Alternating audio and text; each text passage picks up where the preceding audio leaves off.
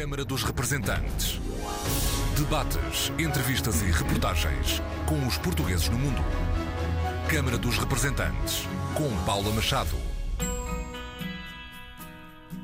Olá, bem-vindos ao Câmara dos Representantes. Por que é que fomos embora? Quando somos uh, a repartição mundial também. O que é que aconteceu em Portugal quando fomos embora, também as consequências para eles, as consequências para o país, Portugal, mas depois a evolução também da relação com os imigrantes, porque eh, em dois capítulos não se pode dizer tudo, não é? Há crianças, mas sobretudo o que eu quero encorajar, neste capítulo, justamente na página 103, eu peço aos meninos de ir falar com os avós, porque a única pessoa que consegue fazer falar um avô ou uma avó sobretudo um avô, são os netos.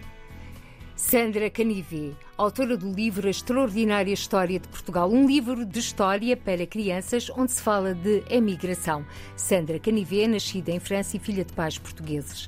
Também filha de pais portugueses, Manuela Afonso é uma mulher do movimento associativo e fundadora do Observatório dos Lusodescendentes, observatório que participa com um projeto próprio na temporada cruzada Portugal-França. O nosso repto é que cada família escolha um objeto que simboliza essa imigração. Pode ser um objeto tangível, intangível, uma, sei lá, uma mala, uma carta, um, um cheiro, um, uma música e que, que conta os seus netos, mas depois o que é transmitido é o neto a contar essa história. Portanto, aí de facto é super importante porque é uma recolha que esperamos que depois aconteça no mundo inteiro, mas começa, portanto, agora com a história entre França e Portugal e que seja uma história, portanto, pessoal, mas que através desta recolha de histórias individuais se cria uma identidade realmente da imigração que não se perde.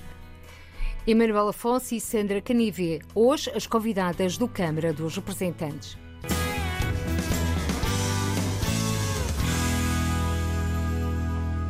Portugal é o país das férias, das praias e dos restaurantes. Pode ler-se no prefácio do livro A Extraordinária História de Portugal, com publicação em francês, português e alemão.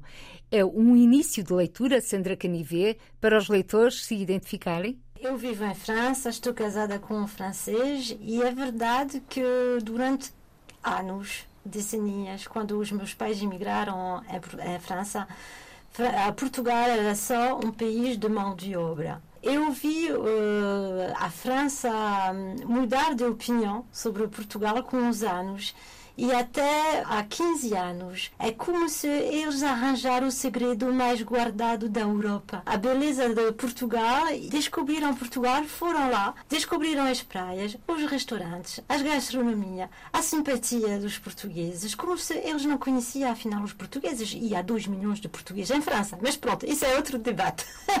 e depois, Portugal era só isso, era só o país das férias. No entanto, é mais do que isso, é um país que tem história, e depois, depois ainda, os franceses evoluíram.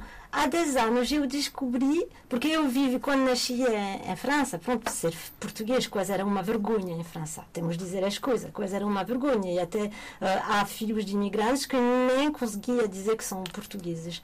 Agora, agora, quando se diz que é português em França, ah, você então é uma pessoa muito séria, trabalha bem, então, olha, vamos assinar um contrato juntos, quase é uma qualidade profissional ser um português. Então vimos esta evolução durante as, essas últimas decenias em França a mentalidade mudar dos franceses com uh, Portugal e com os portugueses e eu queria ainda explicar mais, não é só o país da, da praia e da comida, mas depois aconteceu também e é sobretudo para os meus filhos porque eles não sabem nada da história de Portugal. E a Sandra Canivê quanto aulas de português e não. de língua portuguesa e de história portuguesa. Não. Então como é que descobriu esta história de Portugal? Pronto, eu era uma, uma criança muito curiosa eu adorava a criança a história francesa, porque eu nasci em França, então tinha aulas de história de França, mas infelizmente nunca tive aulas eh, de português, é por isso que eu estou a brincar a dizer sim, ouve-se, porque eu não sei muitas coisas da gramática portuguesa,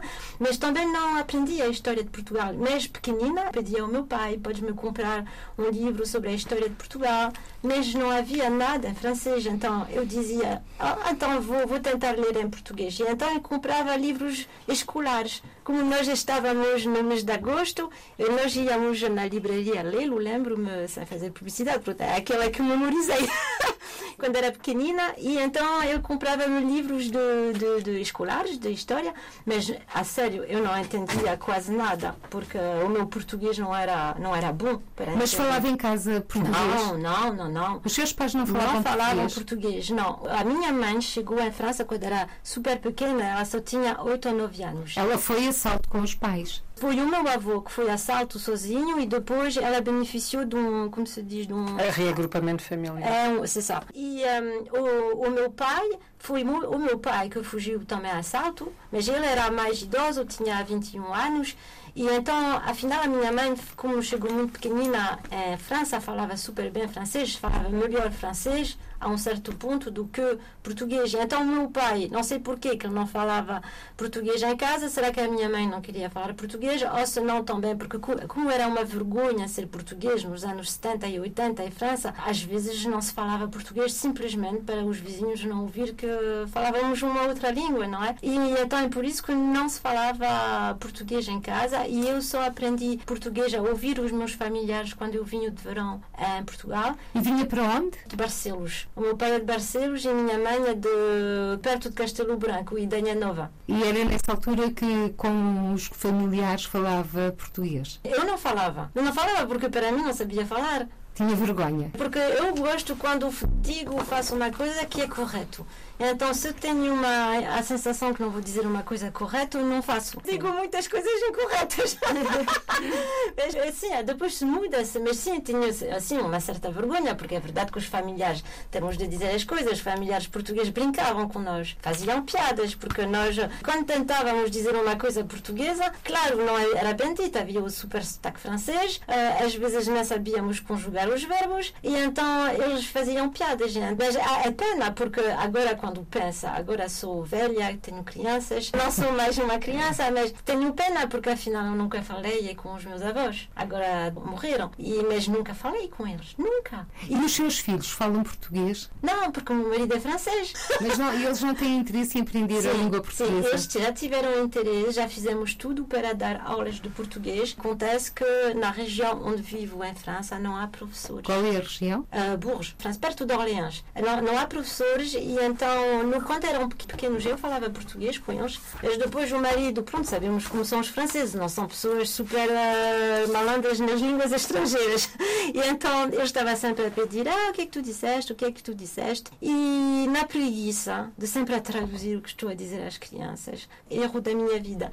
E quando eu senti os meus miúdos já afastarem-se de Portugal, não estavam ligados a Portugal, quando o pequeno tinha 9 anos, pensei mesmo: o que é que vai acontecer? Os meninos não têm nada de sentimento de pertence com Portugal.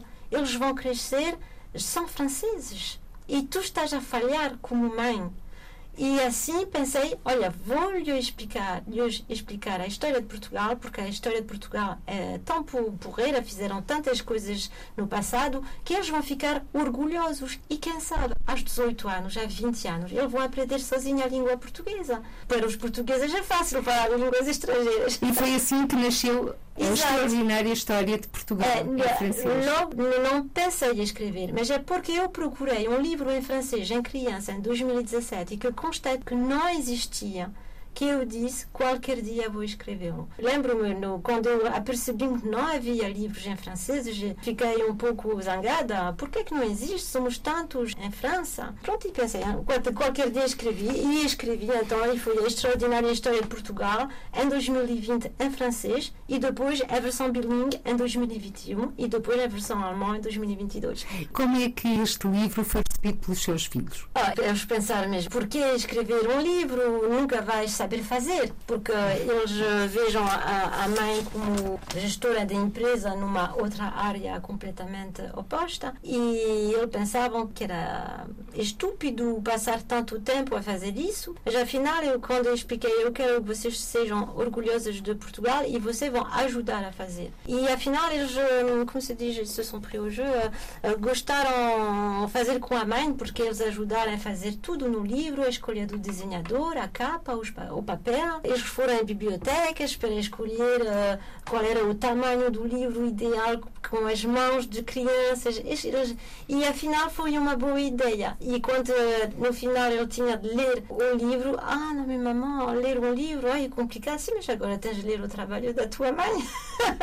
Fundo foi um trabalho é, de família. É, foi um trabalho de família. Aproximou-vos. Sim, e eles aproximaram-se de Portugal. E então, quando folheamos, temos dois protagonistas que nos levam a viajar pela história de Portugal. São duas crianças luso-descendentes, como eu, e a pequenina menina, a Matilde, é nascida em França e o pequeno Ruben nasceu no Luxemburgo. E então os dois vão passear na história de Portugal a fazer comentários, porque afinal eu achei, ao ler muito, muitos livros de história para crianças em Portugal, eu achei muito interessante como os meninos de Portugal, ou a educação nacional portuguesa, e do lado francês, ou alemão, ou, ou luxemburguês, vão dar interesses diferentes ao passo de histórias. Por exemplo, nos livros de crianças, pouco se fala do lado português, eh, dos judeus, da escravidão, de nós, os imigrantes. A imigração é história. A imigração é uma história que nunca foi contada. É, é horrível. E eu fiquei muito chocada. E fala no seu livro sobre claro, a imigração. Claro, somos nós, a nossa, é a história de Portugal, a imigração. E, então vamos para esse capítulo. O que é que podemos encontrar no capítulo uh, sobre a imigração portuguesa nesta extraordinária história então, de Portugal? É a página 102 e 104. E então, já explique, explicar a imigração. Porquê que os portugueses foram-se embora? Porque do lado francês há, há avós que não contam, que não dizem. Já lá vamos, mas o que é que podemos encontrar nesse livro? Porquê que fomos embora? Quando somos uh, a repartição mundial, também. O que é que aconteceu em Portugal quando fomos embora? E os motivos que os levaram a partir. Exato. E são também as consequências para eles, as consequências para o país, Portugal. Mas depois a evolução também da relação com os imigrantes, porque uh, em dois capítulos não se pode dizer tudo, não é? Há crianças. Mas, sobretudo, o que eu quero encorajar, neste capítulo, justamente na página 103, eu peço aos meninos de ir falar com os avós. Porque a única pessoa que consegue fazer falar um avô ou uma avó, sobretudo um avô, são os netos. E eu apercebi isso quando um dia os meus filhos viram o meu pai e o meu pai começou a contar coisas que eu nem sabia, coisas estúpidas. E eu lhe disse, mas por que tu nunca contaste? Bom, je sais pas, não sei. mas contou aos netos. E apercebi-me que todos esses avós, porque pronto, qualquer dia vão desaparecer, não é? Um avô não é eterno. Não é eterno. As únicas pessoas, provavelmente, que podem saber qualquer coisa são os netos. E então, se nós não comunicamos com os netos agora a incentivá-los, porque os netos são crianças, não é? O avô não se importa do avô, e até quando são adolescentes ainda é pior. Se não se preocupam disso, depois a história vai estar acabada, porque os pais não têm tempo para isso, têm de educar os filhos, então os netos têm o tempo de fazer. Manuela Afonso é fundadora do Observatório dos Lusodescendentes, que 10 de junho completou 12 anos de existência. Um dos objetivos é exatamente aproximar as famílias dar a conhecer este manancial de portugueses residentes no estrangeiro com origem portuguesa e dar também a conhecer a história de Portugal e a história da imigração portuguesa. Sim, tão bom voltar à RTP. Tínhamos saudade, sempre tão refrescante de facto, como dizia o nosso poeta, a minha pátria é a língua portuguesa, mas também poderemos acrescentar que é a história. E acho fantástica essa ideia que teve a luso-francesa Sandra Canivet, ao escolher a história de Portugal como um fator, um vetor de uh, transmissão aos seus filhos e de orgulho de se sentir portugueses. E aqui incluir também, como parte integrante, a história da imigração, também é importante, e é um dos projetos que temos no Observatório, no quadro da temporada cruzada. Por acaso nunca tínhamos falado com a Sandra desse, dessa temática, estamos em preparação desse projeto. O, o projeto que nós propusemos e foi, uh, foi aceito é precisamente um projeto uh, destinado às gerações do, dos netos, que também é um dos nossos objetivos, que é continuar a semear uh, nas crianças esse orgulho também, de, obviamente, de ser português e estar ligado a Portugal, independentemente de viver aqui ou em qualquer parte do mundo, mas sem esquecer esquecer as origens, sem esquecer a história, mas a história pessoal. Portanto, o nosso projeto vai começar em setembro em Paris com uma exposição participativa. E já agora como é que se chama? Memórias da Imigração. E o objetivo é, portanto, cada família escolhe um objeto. Em vez de falar da história em geral, portanto, a Sandra estava aqui a contar que o pai contou aos netos a história, que o nosso repto é que cada família escolhe um objeto que simboliza essa imigração. Pode ser um objeto tangível, intangível, uma, sei lá, uma mala, uma carta, um, um cheiro, um, uma música e que, que conta aos seus netos, mas depois o que é transmitido é o neto a contar essa história. Portanto, aí de facto é super importante porque é uma recolha que esperamos que depois aconteça no mundo inteiro, mas começa, portanto, agora com a história de França e Portugal e que seja uma história, portanto, pessoal, mas que através desta recolha de histórias individuais se cria uma identidade realmente da imigração que não se perca. É, basta fazer contas, não é? Quem migrou nos anos 60 está a chegar aos 70 e muitos, 80 anos e essa geração está a desaparecer. Portanto, muitos desses objetos, se não forem recolhidos agora, vão desaparecer para todo o sempre e, sobretudo, pode-se perder a hipótese em cada família de haver essa catarse, não é? De passar essa transmissão não só da família, mas de toda a história de um país, onde se vai perder essa história tão rica que foi a imigração e que, em muitos casos, como dizia a Sandra, está fechada a sete chaves, não é? Quem fez essa viagem a salto tem essa dor muitas vezes uh, presa, não conta, e o facto de, de abrir essa gaveta, de contar aos netos, é uma libertação, tanto para o avô ou para a avó que está a contar, ou para o neto ou para a neta que está a ouvir e transmitir que, uau, vê o avô não como aquele velhinho ou aquela velhinha, mas que foi um super-herói, de facto. E acreditamos que em cada família vai criar uma dinâmica, como reunindo história a história, todas as histórias, vamos completar, aliás, uh, criar um, um manancial partindo de uma exposição e para um site. No fundo, Memórias de Imigração, um projeto intergeracional. É, intergeracional, é. porque neste caso envolve netos e avós. É um projeto que vai decorrer no âmbito da temporada cruzada, Portugal-França. Vai arrancar, já o disse, em França no mês de setembro em Paris. Exato, na Casa de Portugal em Paris, na primeira semana de, de setembro. Portanto, para já, deixo aqui essa apelo. Estamos agora a, a lançar a, portanto, uma chamada de, de, participação para recolher então esses objetos uh, de famílias que queiram colaborar connosco e que podem manifestar-se através do nosso Facebook, Observatório dos Lusodescendentes, ou através do, do e-mail observatoriolusadescendentes.gmail.com quem quer para já para a exposição de, de, Paris, como depois nessa recolha mais alargada que terá lugar uh, a partir daí. Vai ser uma exposição presencial. Exato, presencial na Casa de Portugal. E depois poderemos, poderá percorrer outras localidades? É, para já, depois em Portugal estamos a, a contar sim que, que haja uma itinerância pelas Alliances Francesa em Portugal, mas haverá outros sítios e, sobretudo, a partir daí, aqui estamos no âmbito França-Portugal, mas depois, obviamente, já temos um acordo já quase prefeito com a Venezuela, falando depois de outro território fora da Europa e pouco a pouco, continente a continente e cidade a cidade. Sim. Essa exposição mais tarde poderá ter também caráter virtual? Exatamente, um site, acho que será o mais prático de um ponto de vista logístico para ser visualizado, como é óbvio, sim. Emanuel Afonso é uma órfã de pai vivo. Durante os seus primeiros anos de vida viveu com a avó, os seus pais viviam em França. Exato. Como é sentir eh, toda esta envolvência? Aliás, foi essa a motivação que levou a criar o, fundar o Observatório dos Lusodescendentes. Já vamos em considerações eh, psicológicas, não sei, se foi o facto de ter imigrado na barriga da minha mãe, não é? Se foi a primeira experiência migratória, mas com certeza o facto de ter eh, vivido em Portugal, tenho poucas memórias, é engraçado pensar nisso, porque tenho poucas memórias, as memórias que eu tenho tenho desse período entre os 18 e os 36 meses é o que me é relatado por pessoas da aldeia e onde fui uh, muito rodeada de amor dos meus avós, tios, vizinhos, não é? O quadro de uma aldeia, uma família alargada.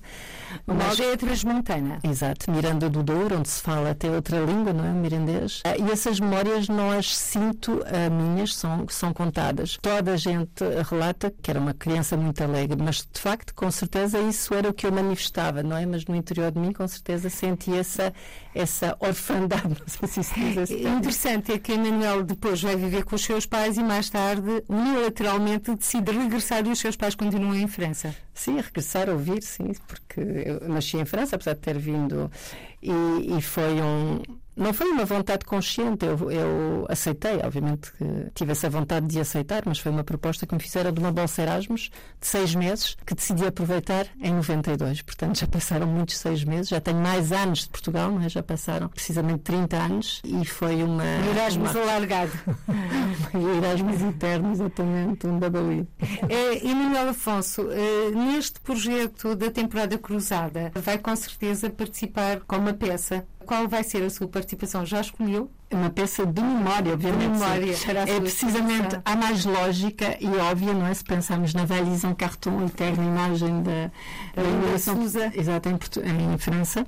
Não foi de propósito, a minha não é de, de, cartão, é de metal, é aquelas malas, mais do que uma valise, era aquelas malas baús que se levava com enxoval e que, para mim, é uma memória feliz. Portanto, tem toda essa simbologia da, da, da imigração, não é? Toda a gente levava uma mala desde a mais pequena ou às vezes alguns só de, de, de tecido. Aquela era uma mala, um baú grande de, de, metal, mas que servia ao mesmo tempo, e isso é que tem, tem, tem uma anedota à volta disso, servia de móvel, não é? Quando chegava o primeiro tempo nem havia móveis, portanto a mala servia também de mesa e então a anedota que, que o meu filho vai contar da, que a avó, que infelizmente o meu pai já não está cá para contar, mas a avó contou-lhe, que estavam a almoçar em cima da mesa, não é? Tudo com manda a regra, com uma toalha, e subitamente o meu pai pergunta à minha mãe pelos guardanapos. E a minha mãe, toda encavacada, disse: Ai, não acredito, os, os, os guardanapos estão na mala.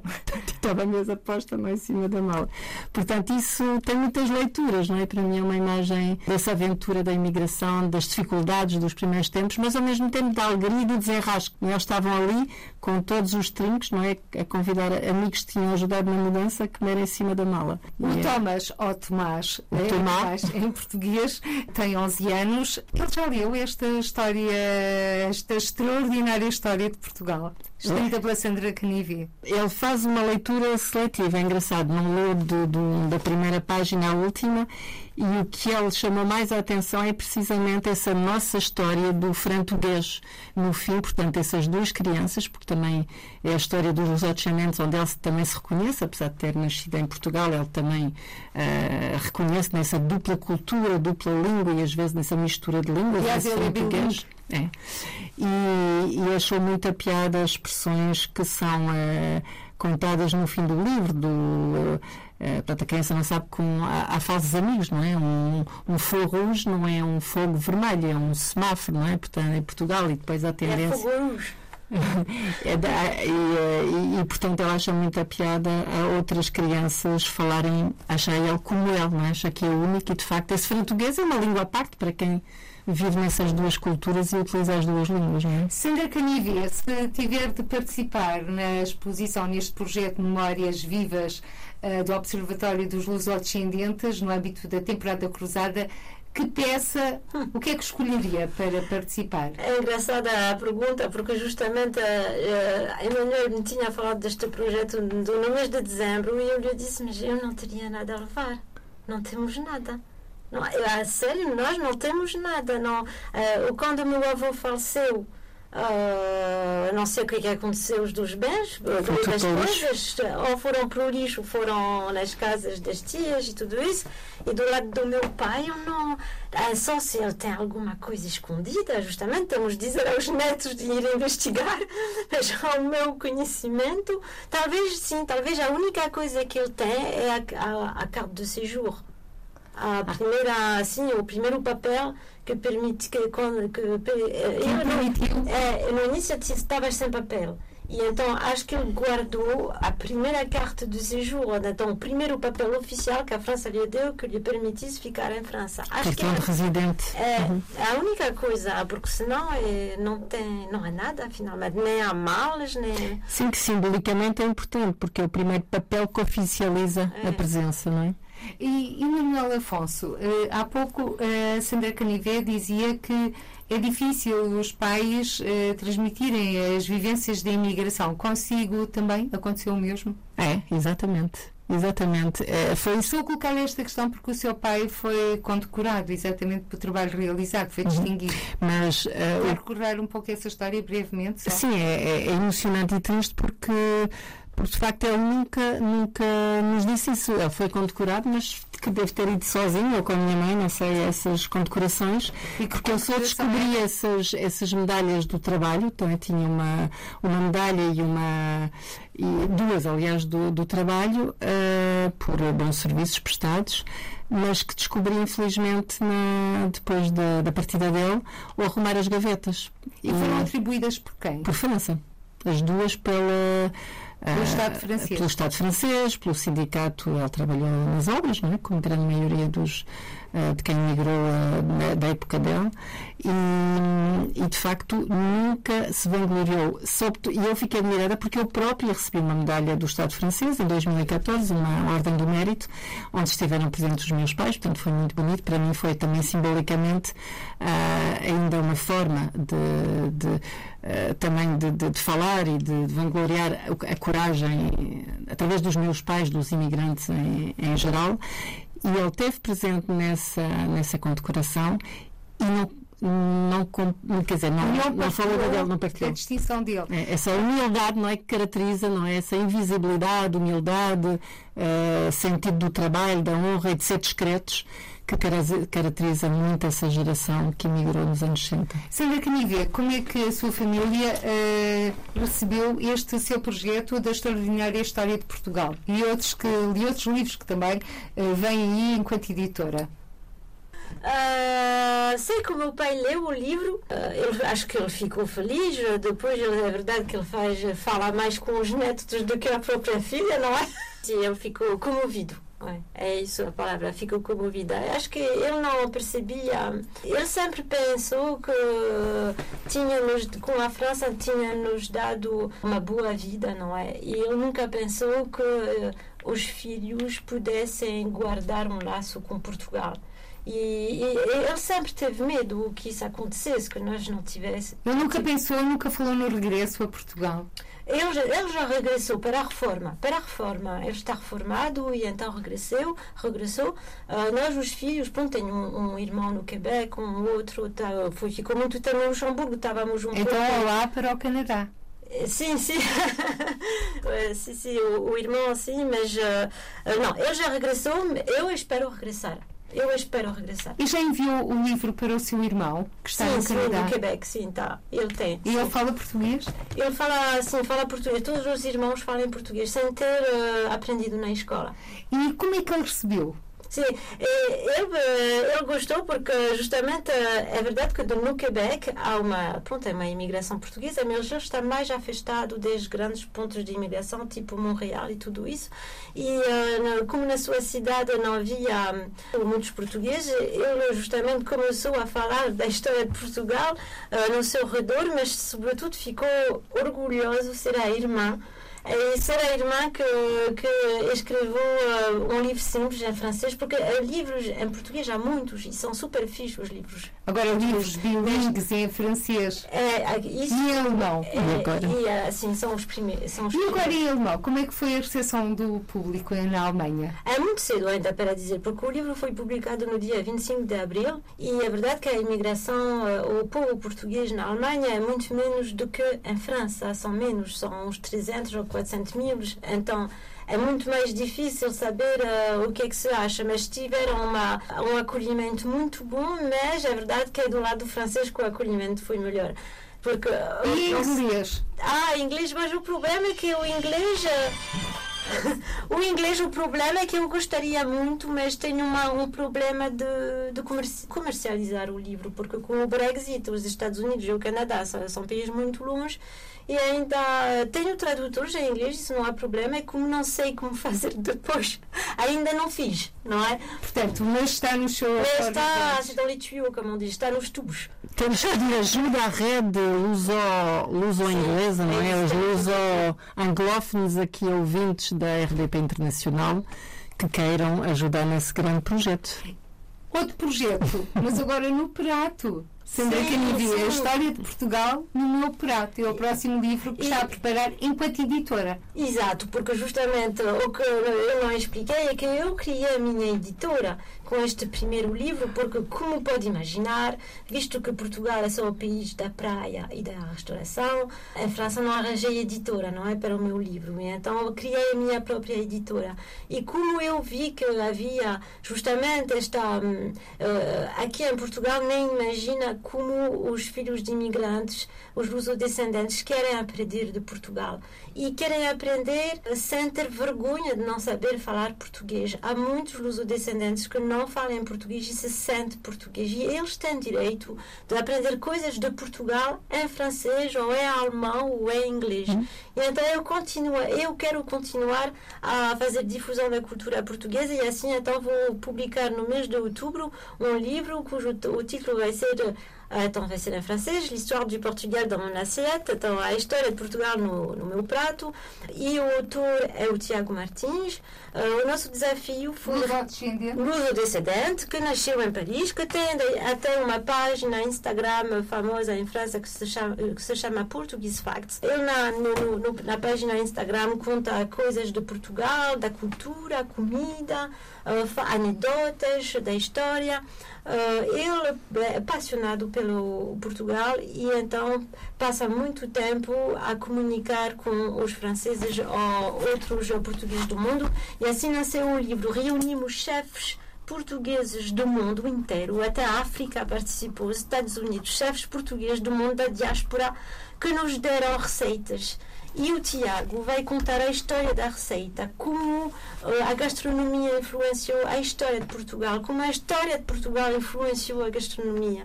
E isso que, que propomos mais de 60 receitas para os luso-descendentes aprender a cozinhar como cozinhavam as avós e os avós também, porque há homens que cozinham, espero eu. O meu pai cozinhava. e, e, mas com uma, assim, uma revisita de um chefe português que vive no estrangeiro. E Sandra Canivê, qual é o seu prato favorito? É sempre o mesmo, é bacalhau à praia. Manuel Afonso. É terrível. A minha pátria também é gastronomia portuguesa.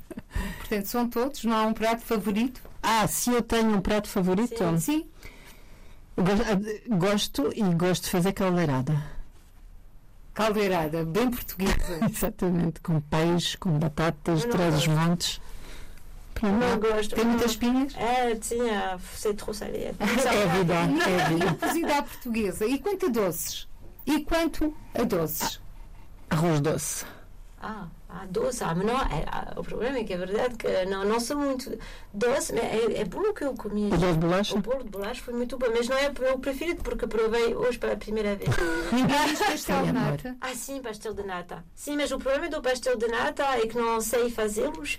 Eh, acho isso muito complicado e tenho de comprar. O problema é que em França, onde vivo, não há comida portuguesa, então só come quando venho em Portugal. Senhora Canivê, está na hora também, se calhar, de arranjar um espaço na localidade onde vive, onde possa, onde possa dar a conhecer a gastronomia portuguesa. Olha. Grande ah, ah, não, não, não. Eu, toda a minha família trabalha na restauração. Tenho muita admiração pelas pessoas que trabalham na restauração. É um trabalho muito difícil, muito resiliente, mas eu não sou corajosa demais para fazê-lo. E Manuel Afonso, a Sandra Canivê falou há pouco de, desta evolução da visão dos franceses em relação aos portugueses.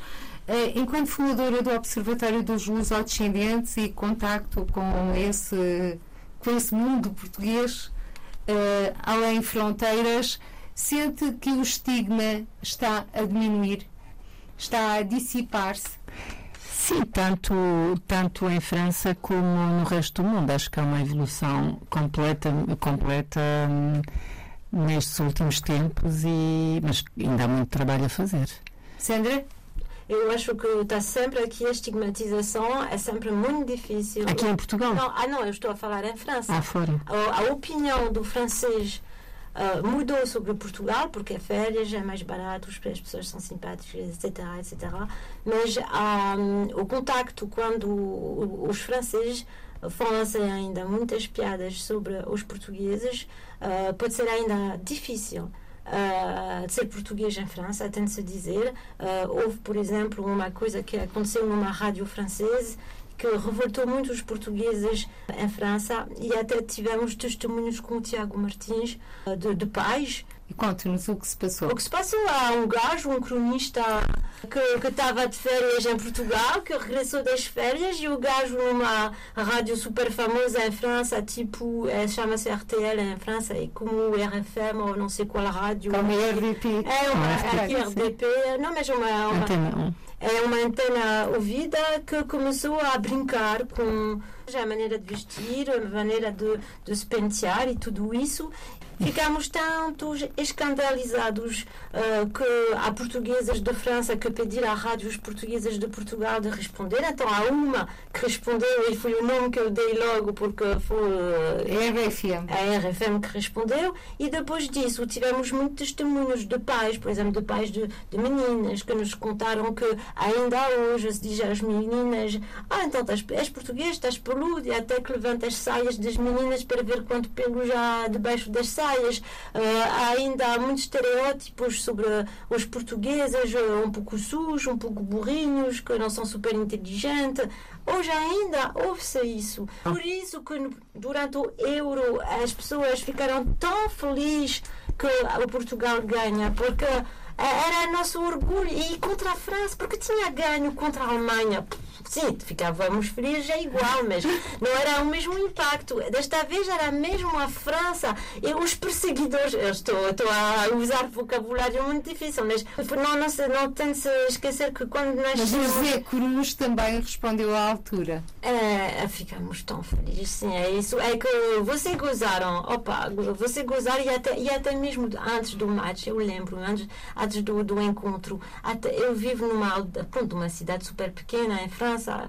E, e, as pessoas sabiam que era portuguesa. E como tinha, tenho uma empresa, havia o nome da minha empresa no carro que eu conduzia, até pessoas uh, falavam-me através da, da janela, dizer ah, dizia coisas horríveis. Eu posso dizer coisas horríveis na rádio? Não, não. vamos bater, vamos ganhar e com pronto, palavras de passarinhos, não é? Má palavras ao lado. Sim, sim. É, e então é por isso que ficamos felizes. Não, não foi fácil crescer em França, não se muda ainda. Quando temos um nome, um apelido que tem mesmo uma consonância portuguesa, somos às vezes sujeitos aos gozos dos franceses. E acho que quando se atinge 40 anos, como eu agora, estou cansada. A sério, estou cansada. Então, quando não tenho mais humor, acabou. Então, quando ouço uma coisa má, eu respondo muito mal, sou muito mal, também respondo muito mal. E então faz com que pode acontecer que pessoas cortam o laço com franceses. Eu estou casado com um francês e o meu marido sei que eu sou. Não se tem de dizer alguma coisa. E agora vamos olhar aqui a outra parte. Até que ponto os portugueses residentes em Portugal ainda também olham de uma, digamos, não é, desgueira mas por cima do ombro para os portugueses residentes no estrangeiro e os descendentes que vêm passar férias a Portugal. Manuel Afonso. Sim, eu contraponho, eu contraponho sempre com isso. Uh, é que eu pessoalmente senti mais racismo, entre aspas, ou, ou essa condescendência, olhar de cima, uh, desde que estou em Portugal do que, do que vivi em França porque hum, em França senti sempre esse tipo de observações quando chegava numa escola nova, por causa do apelido, até o teu apelido, pronto, associavam o apelido às senhoras da limpeza ou aos empregadores. Mas a partir do momento onde onde há, uma, um, há um nivelamento pelos estudos e um respeito, mas se calhar mais exigência pelos bons alunos, somos todos iguais, ok, pronto. Enquanto que em Portugal podemos ser iguais, mas há sempre essa questão, exato. E eu também não tenho paciência, não, não acho sentido de humor, não me rio com essas piadas e sinto o que eu dizia há bocado, que isto também tem estado a evoluir. Em 30 anos que eu estou em Portugal também sinto que é uma evolução, mas também me chateia muito dizer Agora, até já há, do género, já há imigrantes ou filhos de imigrantes evoluídos, já há empresários, já há políticos, já há luz eleitos, já há. Pronto, e aí irrita-me também porque, quer dizer, tão uh, merecedor de, de, estima e de respeito e de uh, tudo. Era, era, era quem saiu nos anos 60 que, com toda a coragem, bravura, ir ao encontro do desconhecido, saiu da sua zona de conforto para ir uh, ganhar a vida lá fora e servir Portugal, porque essa geração nunca deixou de contribuir a Portugal pelas suas remessas. como somos nós os filhos e os netos na sua relação a Portugal. Portanto, isso é um dos objetivos de, do Observatório dos Lusodescendentes, é reescrever também essa história e uh, respeitar quem teve essa coragem. E nós somos resultados dessa coragem, nós somos porta-vozes. Uh, nós podemos dizer que há um antes e depois da Gaiola Dourada de La Cage d'Henri, de Ruben Alves? Há uma série de fatores que acho que foram um feliz acaso. Foi o Euro 2016, foi a Gaiola Dourada, foi o Festival da Canção, é o Ronaldo, é o Guterres, parece, parece que há assim uma lei das séries que a nível internacional permite isso. Há o residente não habitual, não é? Também essa política de atração fiscal de residentes fiscais de toda a Europa para Portugal, de, da qual tem beneficiado sobretudo franceses, não é? Mais de 50 mil franceses que desde, há, desde 2010 têm vindo a instalar em Portugal e que eles também contribuem para o bom nome de Portugal, porque obviamente que é muito diferente uh, a descrição que dava Sandra, não é? De, dos portugueses que estão em França e que era o que os os franceses conheciam de Portugal, a partir momento onde há tantos franceses a virem instalar-se a Portugal, dão uma imagem completamente diferente do Portugal de hoje, porque os portugueses que foram, pronto, levaram com eles o Portugal dos anos 60, mesmo que se vêm todos os anos a Portugal um mês, não dá tempo, e não saem das suas aldeias, para a minha parte, eles próprios não têm noção, e a televisão, aliás, não. A rádio faz melhor esse trabalho, mas a televisão muitas vezes não mostra o Portugal de hoje. Portanto, as pessoas, os franceses que, entretanto, vivem cá, contribuíram também a dar uma imagem muito mais positiva e atual e completamente realista de, de Portugal. Portanto, esses fatores todos, não, mas obviamente que a Guerra Dourada foi importante para nós, acho que sobretudo para nós, porque Uh, foi uma forma muito. É um filme com muitas leituras que eu aconselho sempre a ver. Quanto mais se vê, mais pormenores se vêem. É um filme culto e, obviamente, que é importante, como é importante o livro da, da Sandra Canhavé também para a, a, passagem às gerações mais novas. Acho que o trabalho, é um dos nossos desafios também no Observatório, é o trabalho que é feito com as gerações futuras, não é? Com os nossos filhos. Manuel Afonso, fundadora do Observatório dos Lusodescendentes, Sandra Canivê autora da extraordinária História de Portugal em francês, versão bilingue, português-francês e também em alemão, e também agora editor para promover estes livros de autores lusodescendentes. Hoje, as convidadas do Câmara dos Representantes, estamos a caminhar a passos largos para o final. Que mensagem deixam para todos aqueles que nos estão a escutar? E começo por si, Emanuel Afonso. Portanto, a mensagem é. Uh é importante semear uh, nas gerações uh, vindouras, não é? O orgulho, a história e esse livro, não é? ajuda nisso, a história desde não é? da Fundação de Portugal para preparar o futuro nessa ligação a Portugal, senão vamos perder essa ligação para todo o sempre. Sandra Canivi?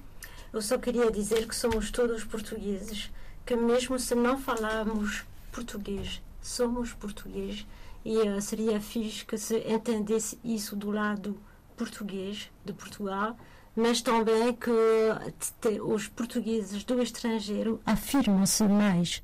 Somos todos portugueses mesmo se não se fala uh, português e e não, e, e, não gosto da palavra imigrante. Muitas vezes, quando estou, quando estou de férias em Portugal, como eu falo em francês, as pessoas perguntam-me: Você é imigrante? Não, o imigrante é alguém que foi embora. Eu nasci em França. Então sou francesa e portuguesa. E portuguesa como tu, senhor da praia do Algarve. Portuguesa como tu. Mesmo se eu tenho sotaque, mesmo se eu falo muito mal português. Essa é a minha mensagem. Não posso deixar de perguntar, Sandra Canivê, qual é, mesmo para fechar, qual é o episódio da história de Portugal que mais a fascina? Ah, grandes descobrimentos. Como os meus filhos, como muitas crianças portuguesas do estrangeiro, temos, temos orgulho dos grandes descobrimentos e é verdade que para uma criança também é mais fácil integrar. Sandra Canivê, autora da extraordinária história de Portugal, agora também editora, ela que é luso-descendente, filha de pais portugueses, nascida em França. Emanuel Afonso, nascida também em França, filha de pais portugueses, fundadora do Observatório dos Lusodescendentes e uma mulher do movimento associativo, hoje as convidadas desta edição do Câmara dos Representantes. Por hoje ficamos por aqui. Até ao próximo encontro. Seja feliz e boas leituras. Câmara dos Representantes. Debates, entrevistas e reportagens com os portugueses no mundo. Câmara dos Representantes, com Paula Machado.